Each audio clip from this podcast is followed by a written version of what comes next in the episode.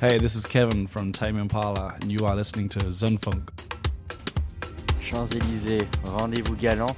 Phoenix est là pour vous. Bayern 2, la radio qu'il vous faut, la radio des rendez-vous, la radio du charme.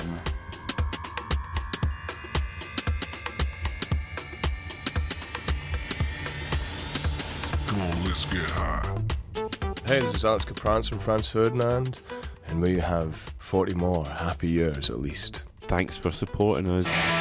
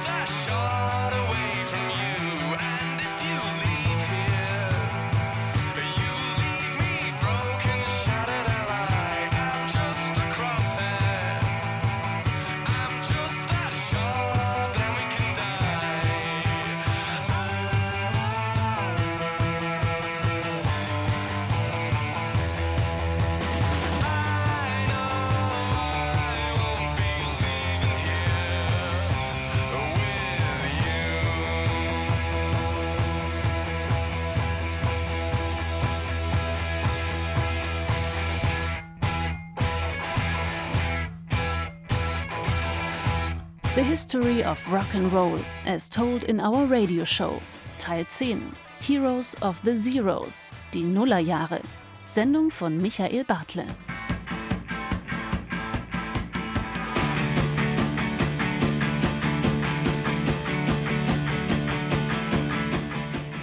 Und in diesem zehnten Teil robben wir uns so langsam ran an die Gegenwart, streifen die letzten 15 Jahre und beginnen mit einer der Fur-Bands, die den Anfang dieses Jahrtausends dominiert haben. Und die Strokes haben uns im Jahr 2002 erzählt, wie sie von Geoff Travis von Rough Trade Records gesigned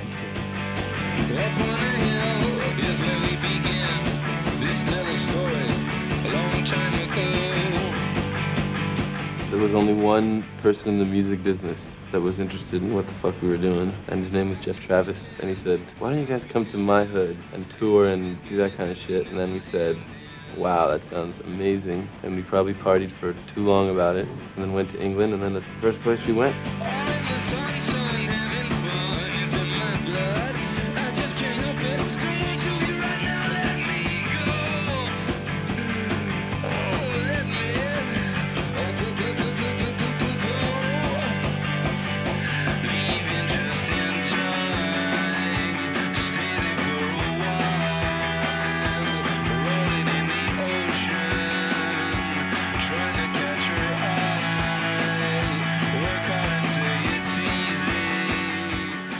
American record labels were at the time they're just so concerned with like pop and like selling records and MTV and like you know making money and it's like a business. It's not to do much with art. And we found a guy that we could connect to and we like you know we're lucky enough to use him to have people notice us. And then when actually regular people and just like fans started reacting to it, I think that made like American bozos you know say like oh yeah like I dig it too.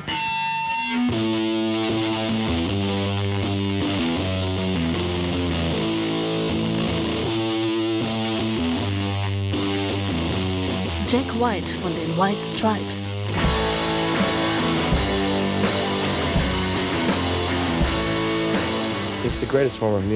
Der Blues ist für mich das Größte, weil diese Musik die pure Folkmusik verkörpert. Da wird eine Geschichte erzählt. Einfacher geht's nicht. Da nimmt's ein Mann mit seiner Geschichte gegen die ganze Welt auf. Das will ich auch mit den White Stripes machen. Folkmusik. Even if it's loud and electric, it's still folk music.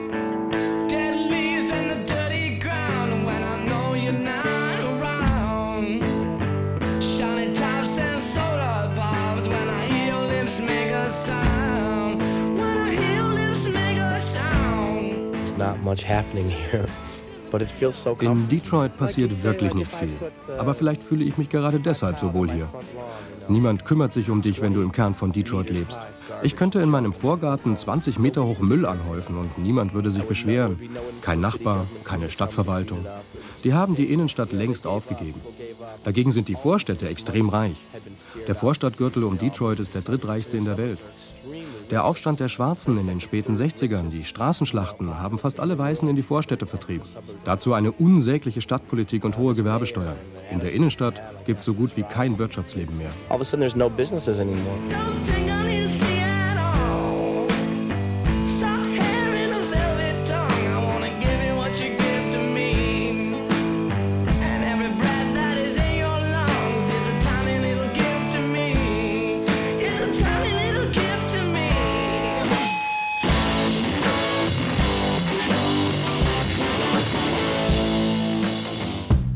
White von den White Stripes und den Raconteurs. There's something special about the year 1966. That's sort of like the final year of something, or the ultimate year of something, because a lot of the garage rock bands, you find on those Nuggets compilations and things, they were doing a lot of those songs are from 1966. You got Revolver happening. Their Beatles are just about to change.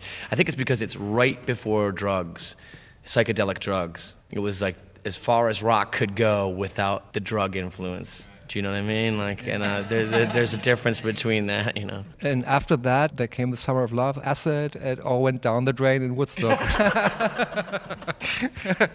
Can you imagine that there's something coming up which isn't eclectic in rock and roll anymore? you know, we're living in a time where we know so much about rock and roll's history, you know. I mean, it's very hard for anyone to come into any new album or new band with an open mind because they're so cluttered with information from the last 30, 40 years of, of rock and roll, or 50 years now, 50 years.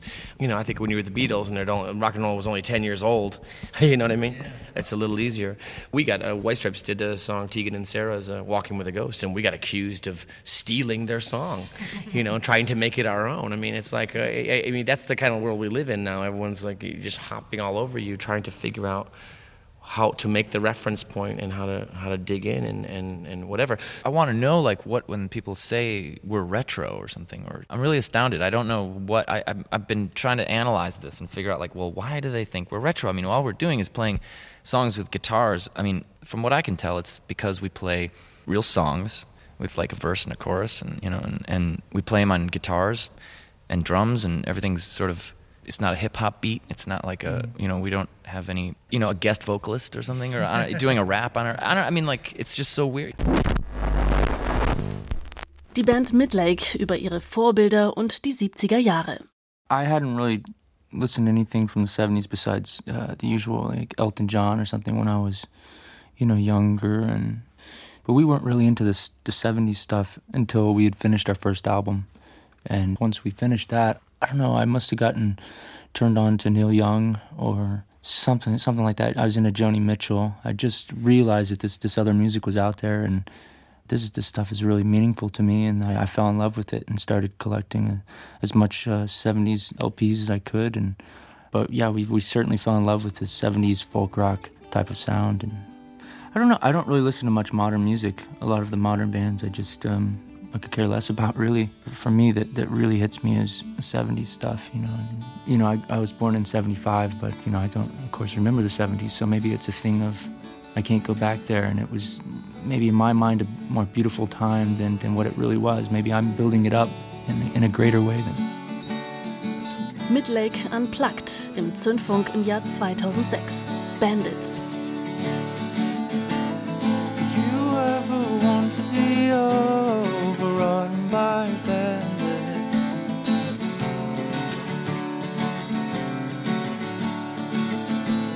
To hand over all of your things and start over new.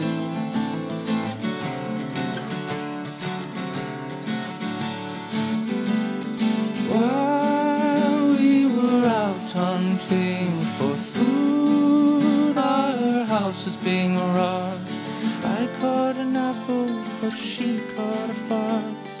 I caught a rabbit, but she caught an ox.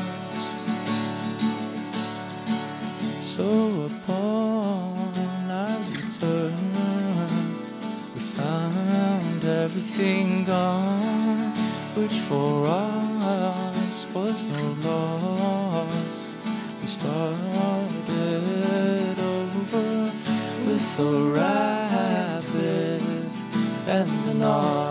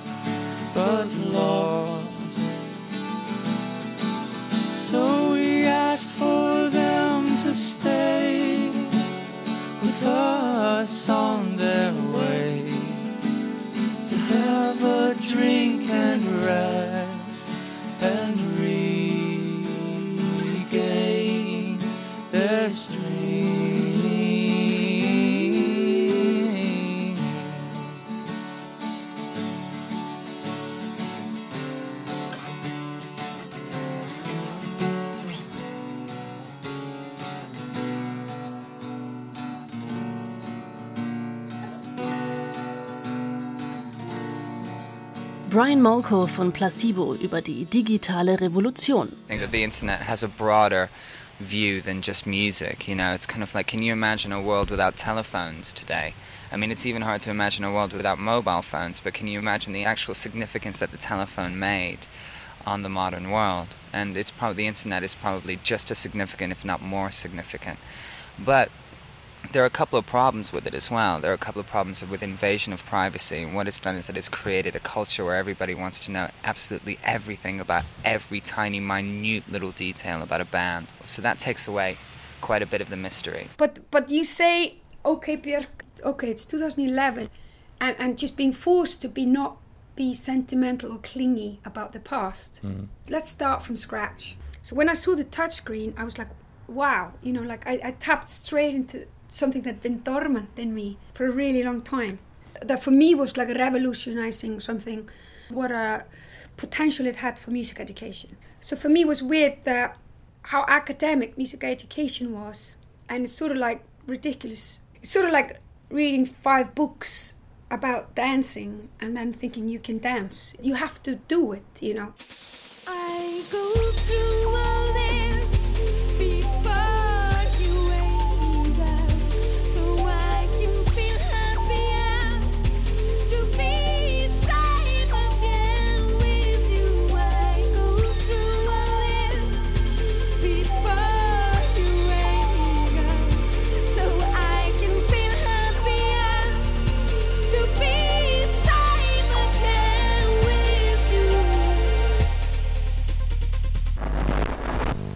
David Lowery über Streamingdienste und was beim Künstler hängen bleibt.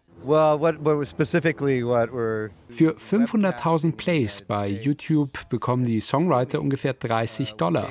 Bei Pandora für 1,5 Millionen 60 Dollar. Bei Spotify bekommst du für 400.000 Streams immerhin 113 Dollar für die Songwriter. Und was wird denn, wenn Spotify an die Börse geht? Bekomme ich denn was davon ab? Weil sie mit meiner Kunst so viel Wert gewonnen haben, Kunst, für die sie fast nichts bezahlt haben. Das ist das, was wir uns alle gerade fragen. Wo ist mein Aktienanteil in dem ganzen Spiel? and so that's the other question we're all asking is where's where's my stock? Brian Molko über Mystery und Bands. Yeah, I miss a certain amount of mystery around bands. You know, I miss. I remember when you sort of, when as a kid, you used to go and buy an album, and then you know there would just it would be it would be big, and uh, then there'd be like a photograph of the guy on the back, and then you look at the photograph and you try to imagine, you know, what what this person was like, and just through their music, you know. And I mean, in many many ways, people are kind of often told too much these days, and that mystery is is is something of the past. And I think I've I've always found mystery to be incredibly attractive. And uh, I think that's an unfortunate side effect of this buzzy new modern technology, this fast universe that we operate in.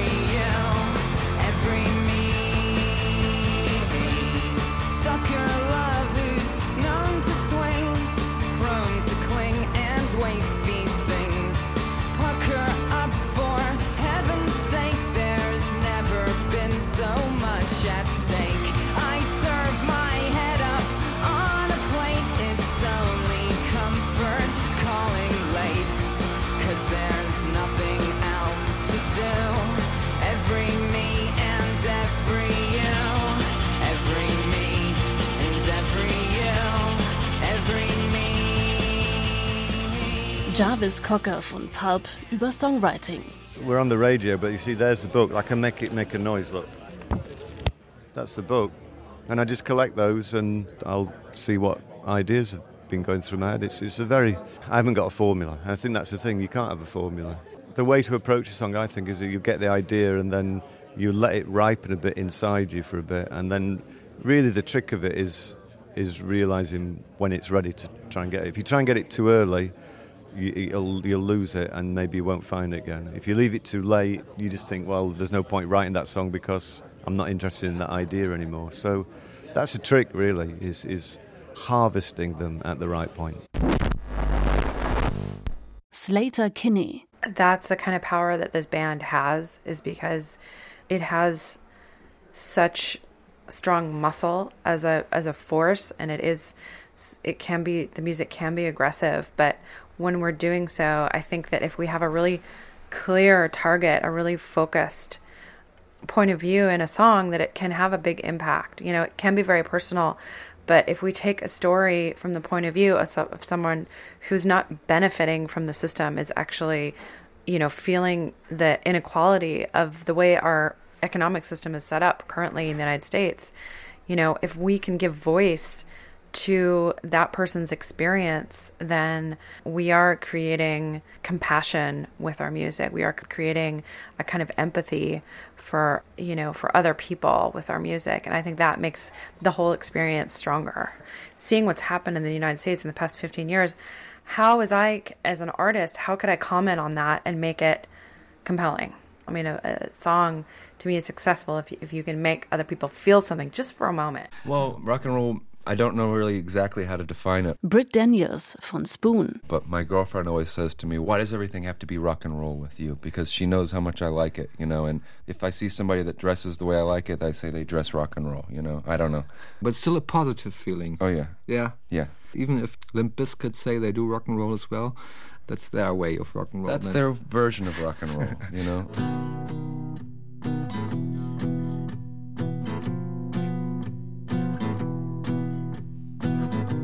Spoon, unplugged im Zündfunk.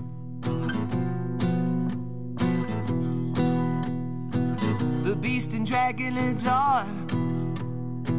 You've been gone so long. Where you been for so long? I went to places unknown.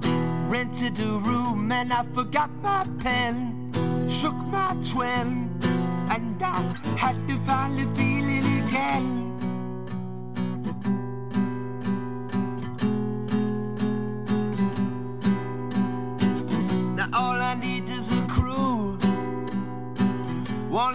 Act as if. One can slay on cue. And sleaze and snip. Uh huh. Alright, I'm go back to the water. Been landlocked too long. I got a feeling it's all come free.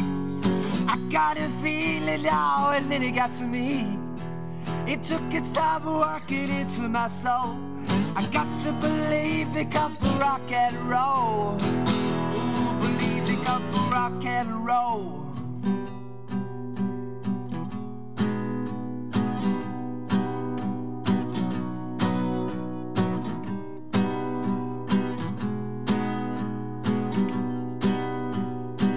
Now where'd you get for so long? I've been learning my scene. I've been watching my friends move away. I summoned my love back to me. And I went down by the seawall. I knew they never got you. Great to me is that they'll come cheap. All great to me is all they just want you to leave. I got the beat it, the beat it's that tight. Says not what you expected, but it could be right. I got a feeling it didn't come free. I got a feeling now, and then it got to me. When you to feel it, it shows they tear out your soul. Will you believe they call it rock and roll? And will you believe they call it rock and roll? Ooh, ooh.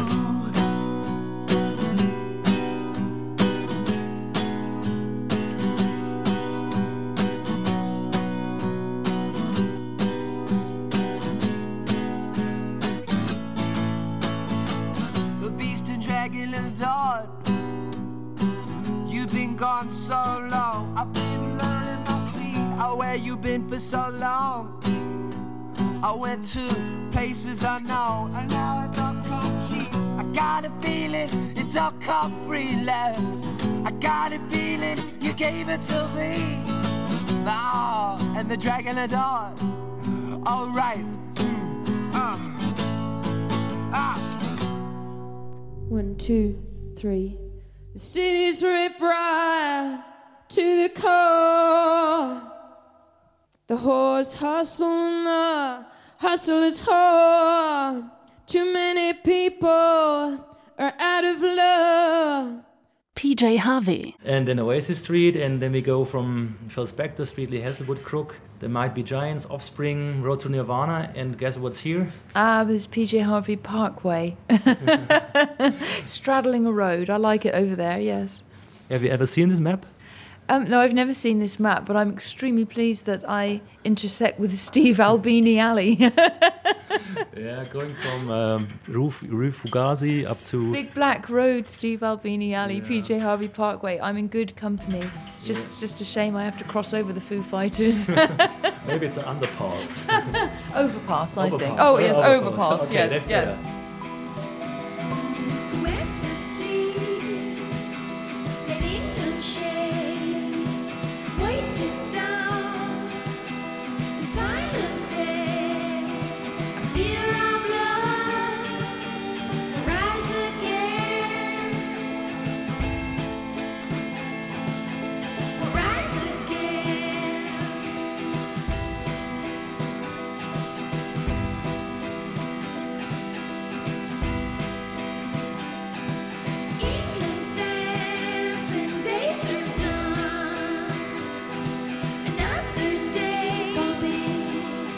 As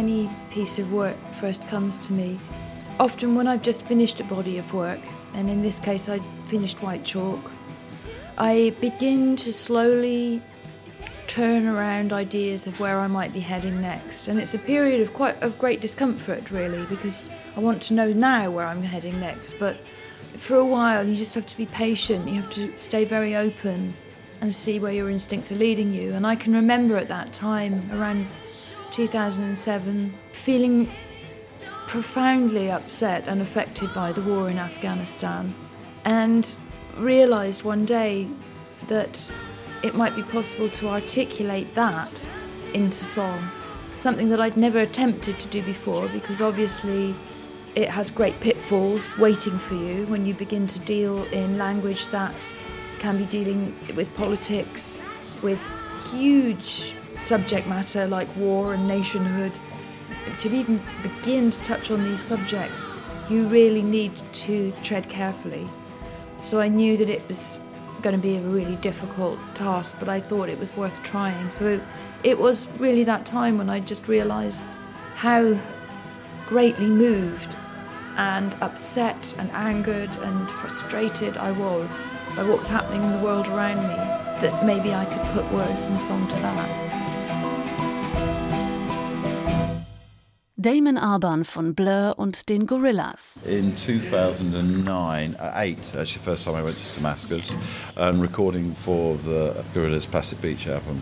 And then I took some of them on a world tour, and then I played in Damascus with Gorillaz. And I, I was there six months before Homs happened.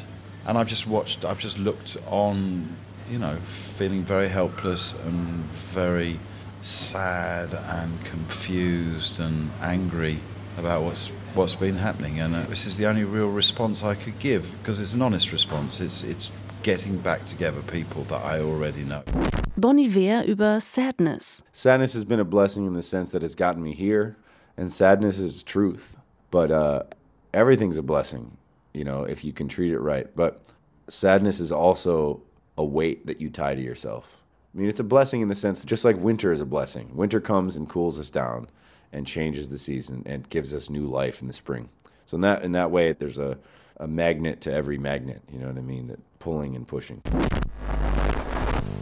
This one's called Skinny Love. Come on, skinny love, just let's see. Going for a little song My, my, my, my, my, my. Staring at the sink of blood from me.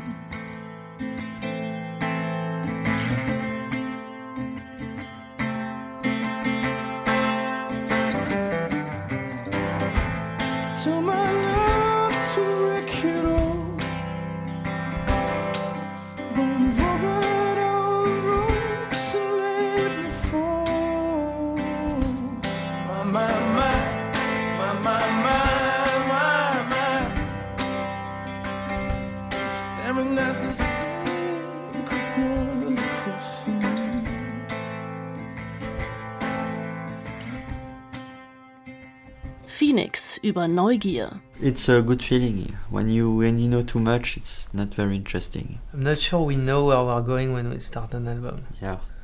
I think I'm- when- even when we finish, we we don't know. We know where we don't want to go. Yeah.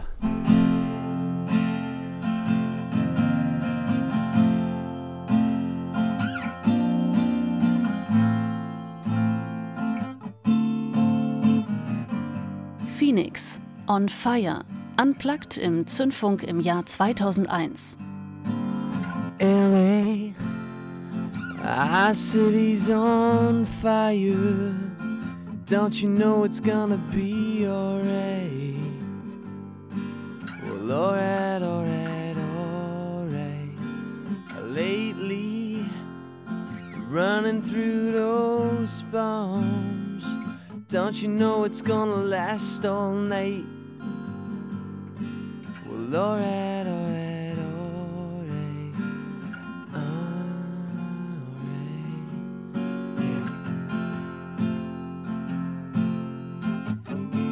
Yeah, there was a time she come as sweet in my hear my cute then.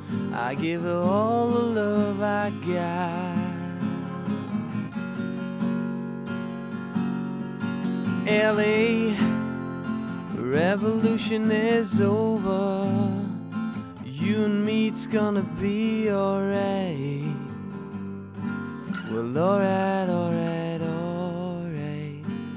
Bad times, they won't last forever. Don't you know we got some real good times?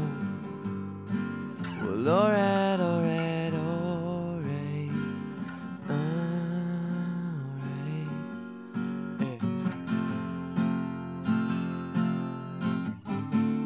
There was a time she come as sweet on my hear on my cute then. I gave her all the love I got. You know, Adam Green is a shade. It's a, a special shade. You can buy a plate in Adam Green. It's a it's a color. Is it mint? A very soft green? It's a very Porcelain green? it's a very glassy, clear green. Like a wine bottle. Yeah, just like a wine bottle. Will you sing a little bit, Stuart, with the song? How- Sing with it? Uh, yeah, Can we for try a few, for a few seconds I will. Okay, we, we can try. I c- we'll play the song and we will all be quiet in the studio. Okay, only I'll give you the signal when to when to cut me out. Gemstones cracking cause we're just too strong. Drum size yearning cause the pressure's gone. Supervised love, crucified stubs, simmering red in the sex farm club. Adam Green über die vielen Songs mit Frauennamen. It's uh, you know, obsessions, things uh things I find myself just fixating on, I can't get out of my head. So it just ends up in a song. I mean, mostly the things that end up in the song are the things that stand out in my mind as being important for one reason or another. I don't know why. It's that's but that's we're my talking about things. We're talking about women's names. Or Yeah, women's well, names. it's the same thing. I mean, I want to know precisely why you have chosen Carolina as a song title. When you say it's um, all about real women, real things, I thought uh, you took Carolina just because it um, goes together very well with vagina. no, no. Caroline's a real girl. She uh she dated my friend. She's strange. She has really big breasts. She took my friend in, but she's the kind of girl that if, when she uh when she lets you stay at her house, she she requires a lot. Vielleicht sollte ich als Mann das übersetzen jetzt. Also, sie kommt wahrscheinlich wirklich aus Texas, wie im Song besungen ist, die Carolina. Und äh, war zusammen mit dem Freund von, von Adam Green und war sehr anstrengend und ihre Brüste schmeckten wie Frühstück, um es zu übersetzen, wie der Song es eigentlich sagt. Sie waren sehr groß. Genau. What does it mean when breasts uh, taste like breakfast? What does it mean?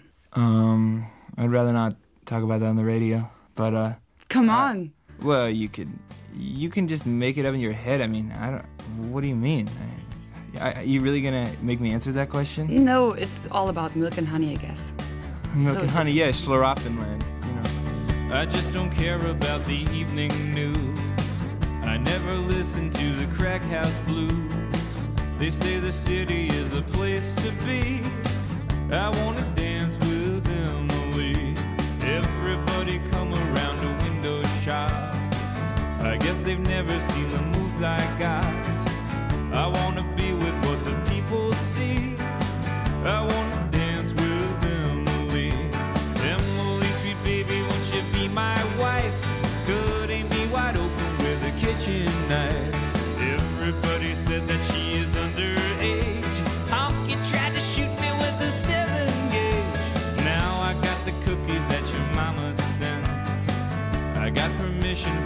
government.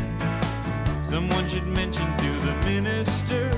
Now I gotta dance with Jennifer. Jenny's got a mouth so full of pigeon scum. On top of a mountain made of bubble gum. Don't understand what all that grief is for. Amy Winehouse im Jahr 2004. I don't think there was ever a point where I thought, wow, I've got a great voice and I can rule the world. You know, not at all, ever. I mean, um, it was more, I think, that I realised I could write songs. And that's what it was, really, that was a big discovery for me. I think I had, I was about 15, I had school exams, and we had to write a song for a music exam. And it was so simple to me that I just thought, it's not supposed to be this easy, surely. I must be able to write songs. Cool, you know. And that's what it really was, you know, that's how it started. They tried to make me go to rehab. I said no, no, no. Yes, I've been black, but when I come back, no, no, no. I don't think I ever have been aware of anything like that. Um, but my managers probably have been worried about it at times. I'm sure. I'm sure because I'm not a pop artist. I'm a very, I'm not a money artist either. I'm a like an artist that you put money in because you believe in me, not because you know that you're going to get a big return on one single. Because I'm not. I can't do that because I'm not a commercial artist.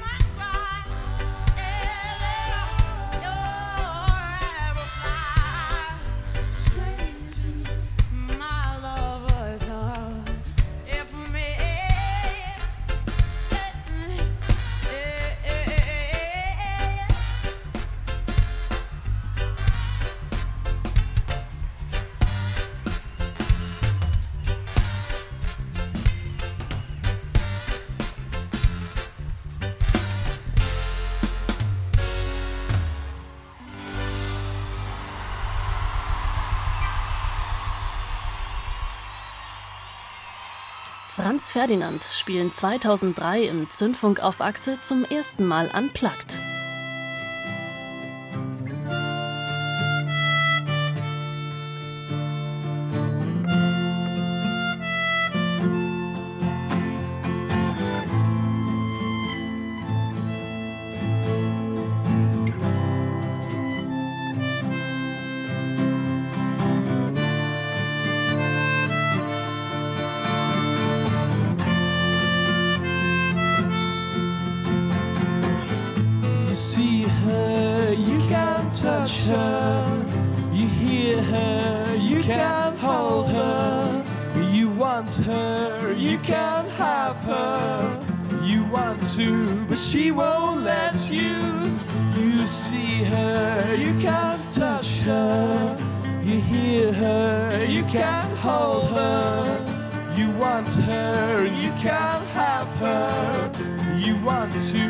She won't let you.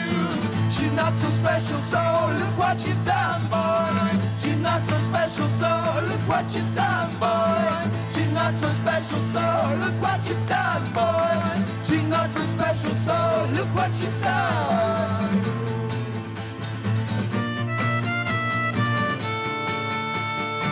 And so I knelt above you, gushing from my sides of your sins that you have killed me, thinking of your sins I died, thinking how you let them touch you, how you never realize that I'm ripped and half, forsaken, knowing never will I rise.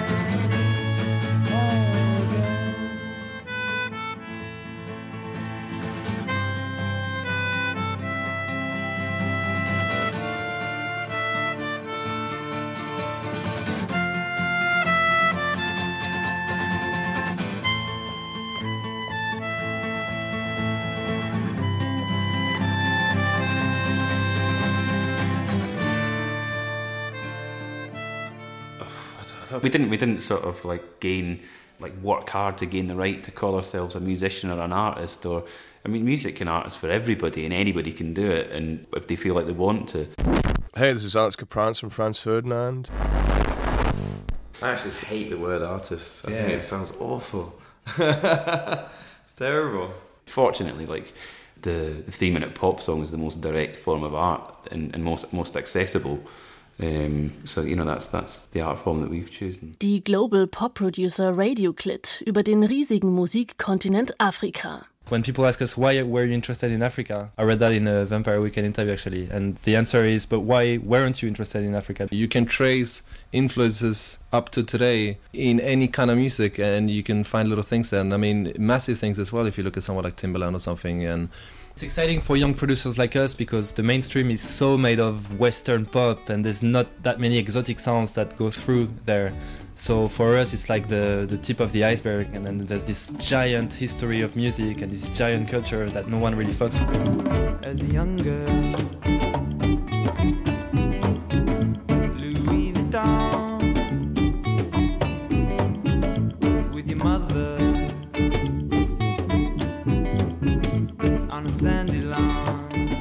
I think I'm not the cultural anthropologist that needs to answer that question. I enjoy it, but I, I feel like there are reasons why people are fascinated that our band might be interested in that music.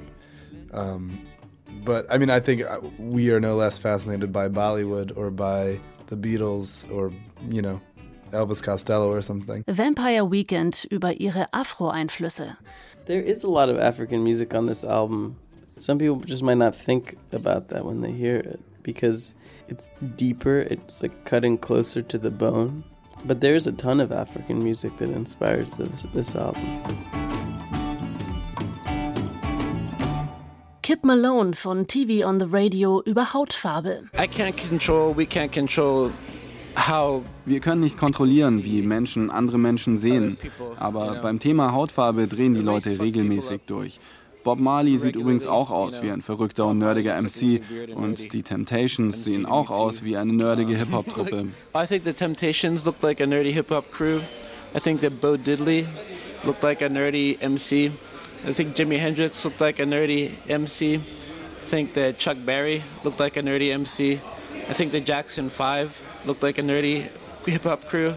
I think that uh, Nina Simone looked like a nerdy MC.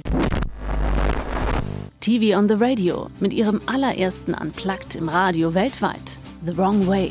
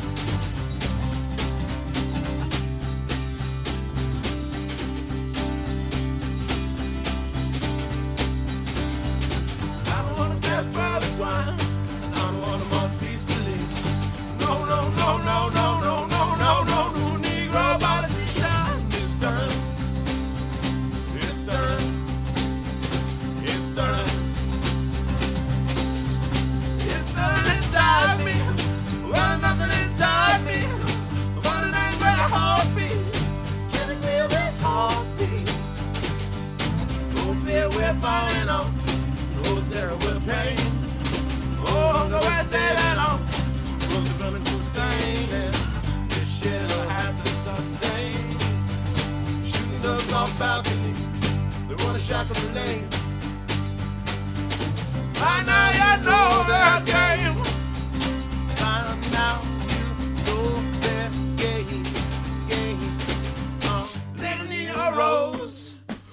Stand with her payphone, waiting for her car to ring. Said, ask me anything, and I'll just ask for her.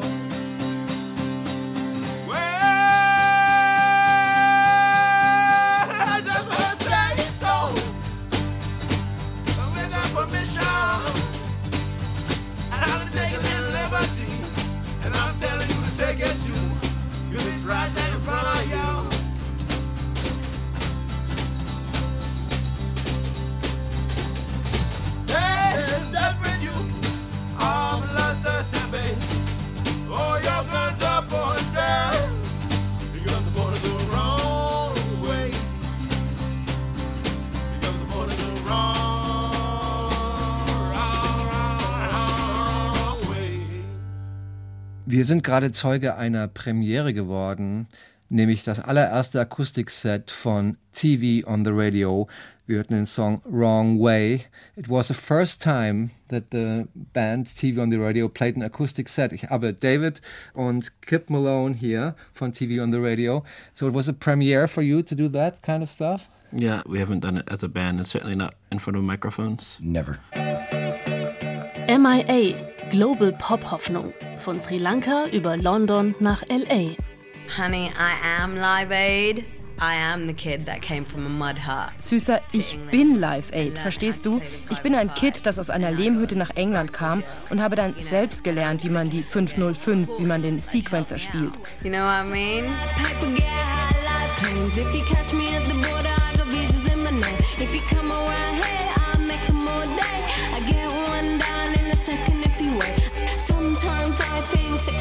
trains. Every step I get to, I'm that game. Everyone's a winner, we're making our fame. Bonafide hustler, making my name. Sometimes I think sitting on trains. Every step I get to, I'm that game. Everyone's a winner, we're making our fame. Bonafide hustler, making my name.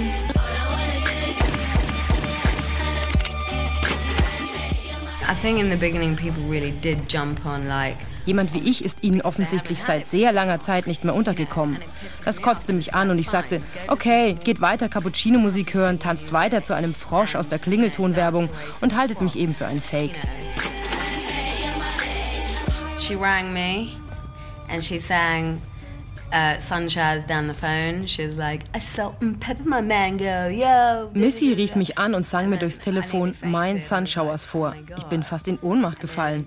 Sie kam dann zu meinem Konzert und wollte, dass ich auf ihrem Album mitmache. Ich hatte also nur einen Tag Zeit, um einen Track fertigzustellen und ich tat es. Ich tourte zu diesem Zeitpunkt in den USA und es ging alles so schnell. Ich hätte für das Projekt mit Missy normalerweise mindestens eine Woche Bedenkzeit gebraucht. Aber ich musste mich sofort entscheiden. Und plötzlich riefen auch noch alle großen Hip-Hop-Produzenten Amerikas an. Also Kanye West, Jay-Z und Timbaland. Es war einfach zu viel. Ich schrie meinen Manager an. Hey, warum bin ich auf Tour? Das ist mein Traum. Oh Gott, wie kannst du es wagen, für mich nur vier Stunden Studiozeit zu buchen? So schnell bin ich nicht. Ich bin nicht diese Art von Rapper. Dream. Oh my god. MIA live am 2. Juli 2005 im Münchner Atomic Café. From Congo to Colombo, can't stereotype my thing, yo.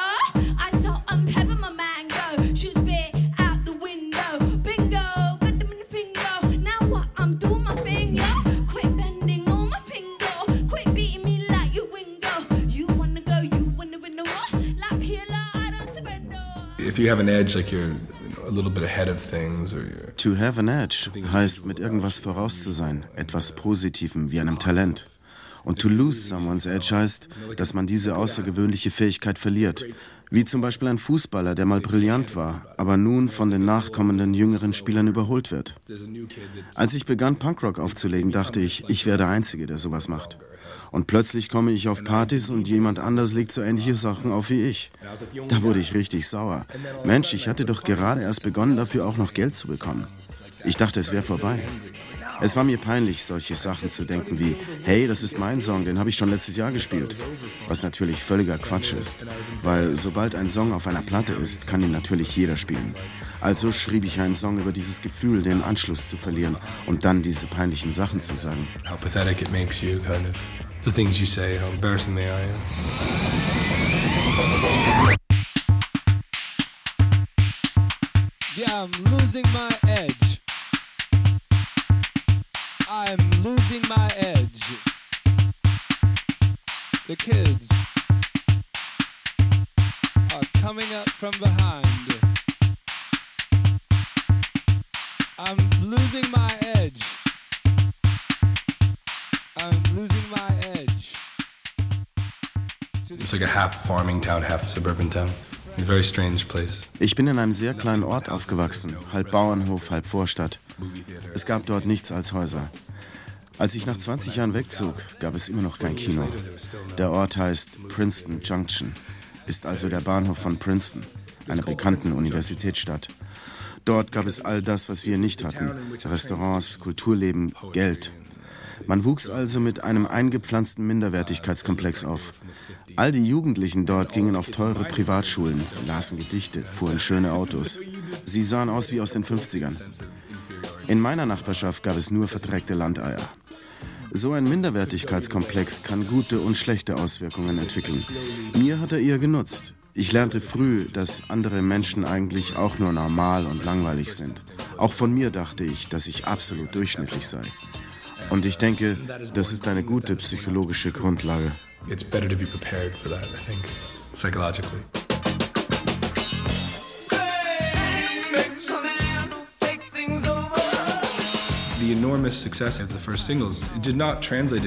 Der Erfolg der ersten Singles hat sich nicht in den Verkaufszahlen niedergeschlagen. Erfolgreich waren sie eher bei den Journalisten, DJs und Leuten, die in Plattenläden arbeiten. Aber in der wirklichen Welt existieren wir nicht einmal. Es gibt keine Highschool-Kids, die uns hören würden.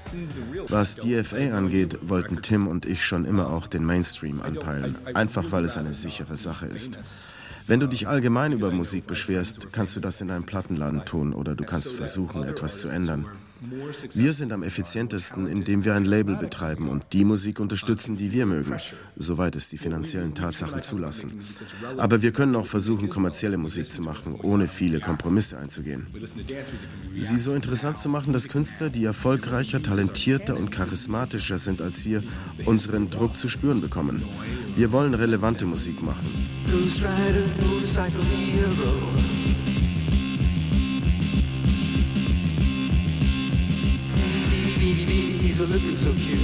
Music Now. Unsere Musik bezieht sich einerseits auf die Tradition guter Rockmusik wie Neu, Led Zeppelin, T-Rex, Suicide und so weiter. Aber auf was wir hier und jetzt reagieren, ist moderne Musik, und zwar im positiven Sinne. Es ist wie ein Streit unter Liebenden. Also versuchen wir die Outcasts und Coldplays dieser Welt unter Druck zu setzen und damit die Welt wieder ein bisschen kleiner zu machen, wie vielleicht zu den Zeiten der Beatles. Damals spielte Jimi Hendrix zwei Konzerte in London und schon standen die anderen Bands unter Zugzwang.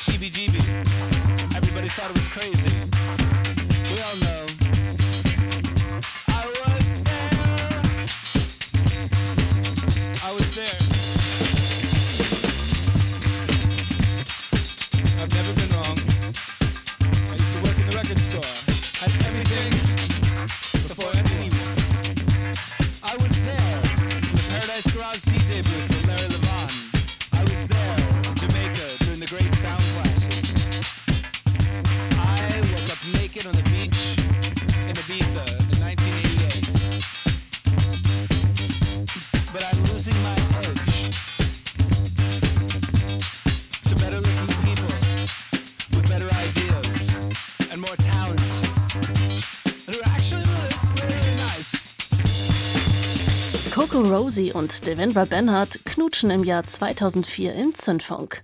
Um, at the moment, we are in a state of nomadic transit and have no apartment. But um, prior to the album, I had been in Paris about a year. Also Sie sind momentan immer unterwegs, Sie haben keine feste Adresse momentan, aber bei der Produktion des Albums waren Sie in Paris. Es ist sehr schön, äh, Bianca und Devendra küssen sich immer während des Interviews. So it's official, you're a couple because there was some rumors that, uh, Well, that we're you're... just really close. She's like my cousin. We actually are, we we got tested and we're both we're actually related. She's my cousin, so we try to keep the kissing above the toes. I see. Jetzt wird wieder ge- geschmust und geküsst. It's nice. They're, they're embracing all the time. And kennt Sie den Vergleich mit Billie Holiday, den großen Jazz- und Bluessängerinnen, mit Bessie Smith? Do you know those girls? A little bit. So uh, sometimes I get those comparisons now from from being live, but I think she gets that more from the record. Mm. And I don't know. I feel like um, a few of the songs were inspired kind of by um, this perspective that a lot of early um, female blues singers take. These confessions of love and a lot of agony that they kind of carry on, and like and things that they endure for their man became sort of, at least for By Your Side, it was sort of like the foundation of that, the inspiration. But vocally, I don't know. It's kind of a hmm. mystery.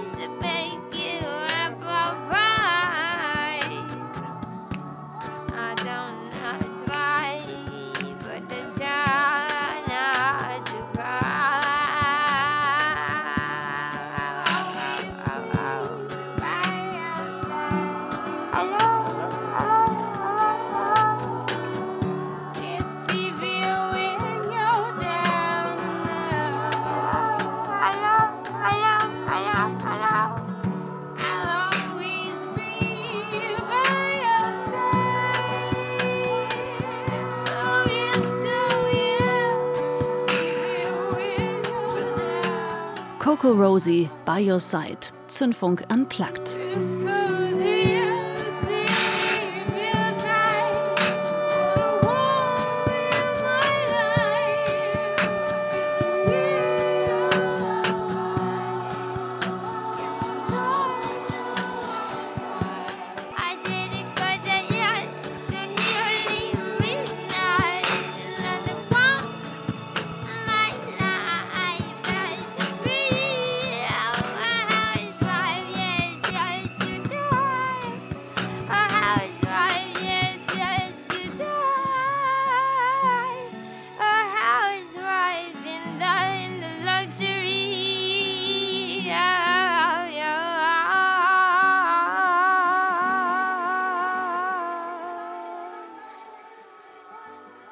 Josh Homme von Queens of the Stone Age. It was the hardest three years of my life. I don't want to make too big a thing of it, but like getting defibrillated and brought back. I don't want to focus on that, but that but the thing is is that I think I worked so hard that when I stopped and picked my head up, I was like, where am I? You know, and I think getting that process of figuring out where the hell you drove yourself to and dropped yourself off it took it just took a second, you know. Conor Oberst. I have a certain personality trait which I'm not that proud of, but it's basically whenever I do something that people enjoy and like, I pretty much immediately want to do something else. And I don't know what that is about. And I think as an artist, or if, if you're in a band and if you're in a band for a long time and making records, like the most dangerous position I think for an artist to put themselves in is to start to believe that they know what their audience wants and then tries to provide that to them. Because at that point, I think you're going to end up making terrible music. Conor Oberst, Solo im Münchner Atomic Café. I know that it is freezing, but I think we have to walk. I keep waving at the taxis, they keep turning their lights off. But Julie knows a party at some actor's West Side loft. Supplies are endless in the evening, by the morning they'll be gone. When everything is lonely, I can be my own best friend. I get a coffee and the paper, have my own conversations. With the sidewalk and the pigeons and my window reflection. The mask I polish in the evening by the morning looks like shit. And I know you have a heavy heart. I can feel it when we kiss. So many men stronger than me have thrown their backs out trying to lift it. But me, I'm not a gamble. You can count on me to split. The love I sell you in the evening by the morning won't exist. Alison Mosshart und Jamie Hince von The Kills. The important thing about getting in the studio is getting out of the studio and finishing and listening to the results and being happy with it. And in a way, the uh, you know the end justifies the means. It's not an easy ride in the studio. It's not comfortable. It's um, often a battle, mental illness. It's crazy. I don't ever want to be in a band that gets in a studio and is just like, oh, I, I suppose I ought to play my parts like that. I never want to. I want to be in a band that's just like on the button as soon as you're awake, there, bang, and just like fighting about like how this is going to be, and then inspired, being inspired, like shit, she just wrote a great song. I've got to write a greater song. You know, I want to be like that. It's an intensity that's hard to, to keep up, and for some reason, call it a curse or or call it a blessing, we managed to keep it up for years. We managed to keep up this uber excitement and this you know competition and this battle to be better than we are. It's a struggle, it's tough. There's moments when we don't understand it, where she's crying and I'm shouting, and it doesn't seem to make sense. but after the event, it makes you closer and it makes you better. Mm. Sometimes mu- your band is more powerful than and more important than the two people that have started it. That's my feeling. It, I think like making something to a point where you feel like it's good enough and it's great. It's not like pain and suffering, but it is. It takes it takes like so much of you. You know, you put everything in, and it is quite like all or nothing. And I think for, for pain and the- suffering might be just the wrong de- I don't know. I, think know. the, the suffering is it's important for me. I think Th- there's a sort of arrogance in easy art. You know, a big part of art is um, how authentic it is, and I think the more the more you struggle to make it, the more perhaps you're in touch with that authenticity of it. Markus Acher von The No Twist über Neon Golden. Also am Anfang war sie schon sehr aufgeladen ebenso und auch so, so ein bisschen wütend und so. Auch so, so ein bisschen so eine Wut auf dieses, weil, weil es auch für uns so ein Umbruch war, wo man gesehen hat, okay, man kann sich jetzt zu so gewissen Gegebenheiten innerhalb dieses ganzen Musikbusiness und so anpassen oder eben auch nicht. Man macht sich viel Gedanken darüber, wie sieht man aus, wie hat man zu wirken. Ein Lied mit Orchester muss auf die Platte, aber auch der Kracher und was ist die Single und also solche Sachen und so. Das war halt irgendwie für uns vorher so aus diesem ganzen Indie-Hardcore-Ding kommt, war das nie ein Thema. Wir sind dann doch sozusagen von der wütenden Krachplatte, die sich so gegen den aufkommenden Indie-Mainstream dann gewendet hätte, dann doch zur einfachen Platte gekommen. Ja, das waren halt die Stücke und das kann man dann auch nicht wirklich so steuern. Also ich glaube, das dann doch, dass wir als Musiker dann doch eine Sehnsucht haben nach so, zumindest im Kontext von Notice, nach Stücken einfach, also nach so klassischen Songs und so. Und dann haben wir eben versucht, genau dieses Dagegenarbeiten in so kleine Details irgendwie halt so zu verlagern. Also da jetzt nicht die große Geste, sondern so die Mini-Mikroebene und so, dass man halt wirklich versucht, immer wieder, also ganz viele Schichten einzuarbeiten, die halt auch da in eine ganz andere Richtung gehen und so für sich gesehen vielleicht auch viel anstrengender sind und so als dann das gesamte Lied. Das war schon so ein Kennzeichen für den Neon Golden auf jeden Fall. Dieses ständige, so, so zwischen zwei Polen halt. The No Twist, live im Studio 2 des Bayerischen Rundfunks.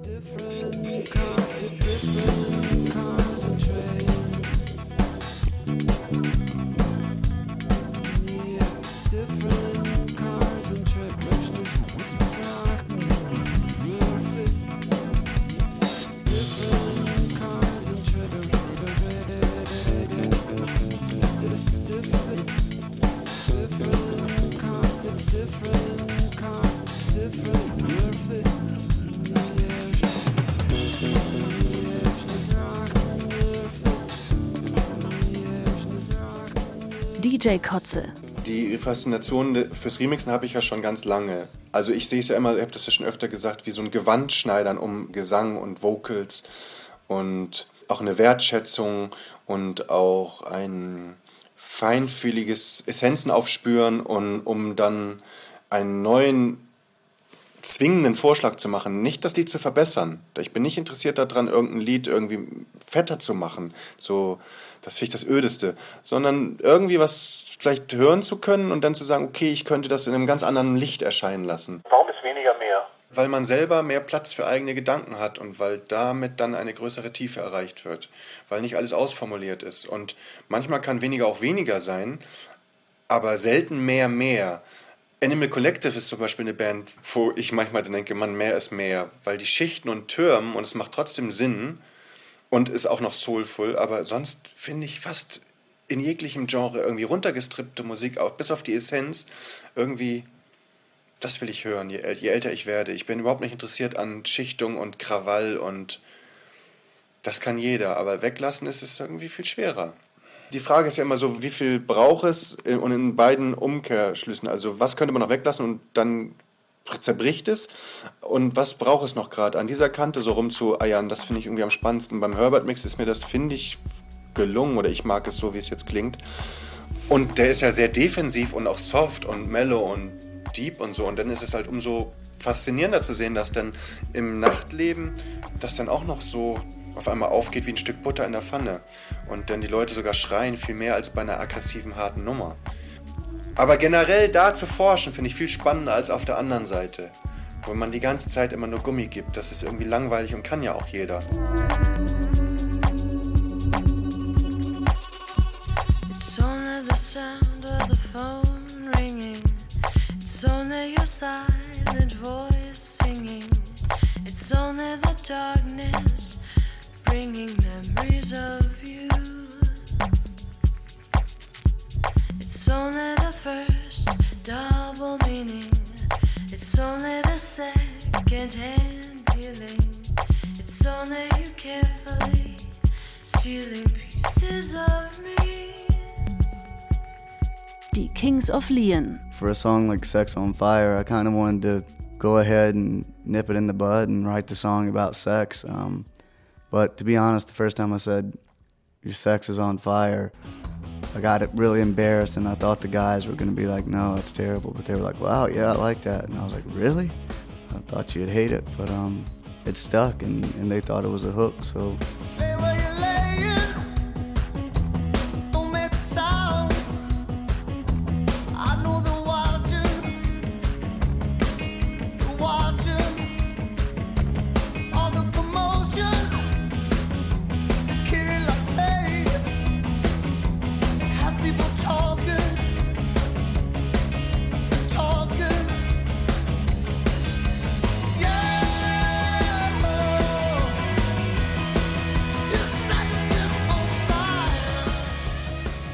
it. I mean, the music was sexy, you know, on a lot of these songs, like Manhattan and stuff. So I felt like there's nothing wrong with a little sex every now and then. Josh Homme von Queens of the Stone Age. I was failing over and over, and that was the best thing ever. Three years of failure was the best thing that could ever happen. DJ Kotze. Und dann war ich natürlich gebauchpinselt, als er mich irgendwann äh, um meinen Remix gebeten hat. Und da habe ich mir dann auch viel Mühe gegeben. Und das ist nicht einfach. Je höher die Messlatte liegt, desto schwerer dann da auch rüber zu springen, dieses Lied irgendwie nochmal anders erscheinen und klingen zu lassen. Ich, ich kann das selber nicht beschreiben. Alle Leute, die das hart feiern, die haben natürlich total recht. Das ist ein fantastischer Remix. When I got physically sick and then almost lost my life, you know, I was in bed for four months and I couldn't get out of bed. So, so I disappeared for a year, basically, you know. I disappeared for a year. I didn't see my close friends even really, and and I and and because I'm, what are you gonna do? This tastes like shit. Taste it.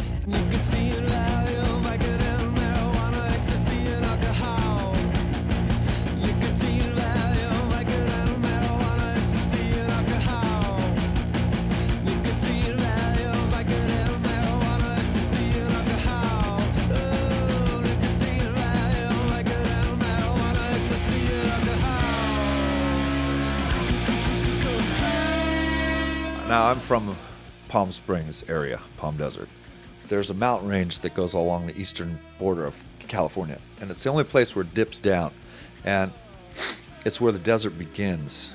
So there's snow on the mountaintop, and the snow melts and runs down and makes these beautiful waterfalls, and then the waterfalls pool at the base of the mountain where the desert starts.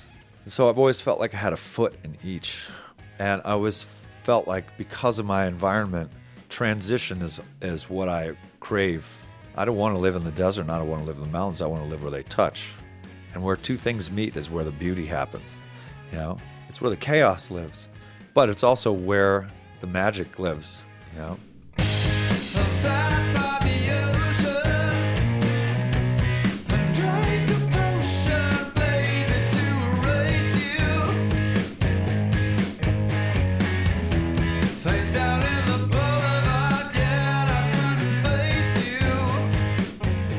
I really believe this analogy of a pirate ship, you know, for, for a real rock and roll band because I know I'm the captain of our pirate ship, but I've put to you that the captain is just a role to play that is no more significant than the cook and the, the rigger. And this is the analogy I use because if the captain fails, we die.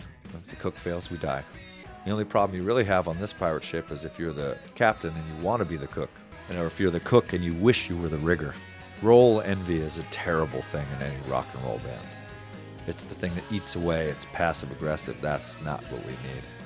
If we're going to take a town and plunder, we need everybody on the same page. And once you can admit what you want, well, I'll be damned if we can't get it. You know? The History of Rock and Roll, as told in our radio show, Teil 10, Heroes of the Zeroes, die Nullerjahre. Sendung von Michael Bartle. Das war der zehnte und letzte Teil unserer History-Reihe. Dieses Mal mit Interviews von Roderich Fabian, Maria Fedorova, Ralf Sommer, Amy Sayed, Karo Matzko, Florian Fricke, Nathalie Brunner, Klaus Krüsken, Frederik Kund, Noe Noack, Marcel Anders, Markus Heidingsfelder und Michael Bartle. Danke an alle Kolleginnen und Kollegen, die mir ihre Interviews zur Verfügung gestellt haben für die zehn Teile dieser Serie The History of Rock and Roll as Told in Our Radio Show. Das waren dazu noch Judith Schnaubelt, Achim Bogdan, Kai Bruckmeier, Thomas Meinecke, Bernie Jugel, Angie Portmann, Jonathan Fischer, Franz Liebel, Mad Rock, grazie. So thanks again, friends, for coming, and uh, I hope you enjoy the music. I would watch Dave drink coffee and I would think to myself, well, I'm not going to drink coffee. so I was like, coffee, that's for pussies. Otherwise, you're the waiter in hell. You know, hi, what can I get you guys? You like you like a coffee? Cool, go fuck yourself. It's hell. You know.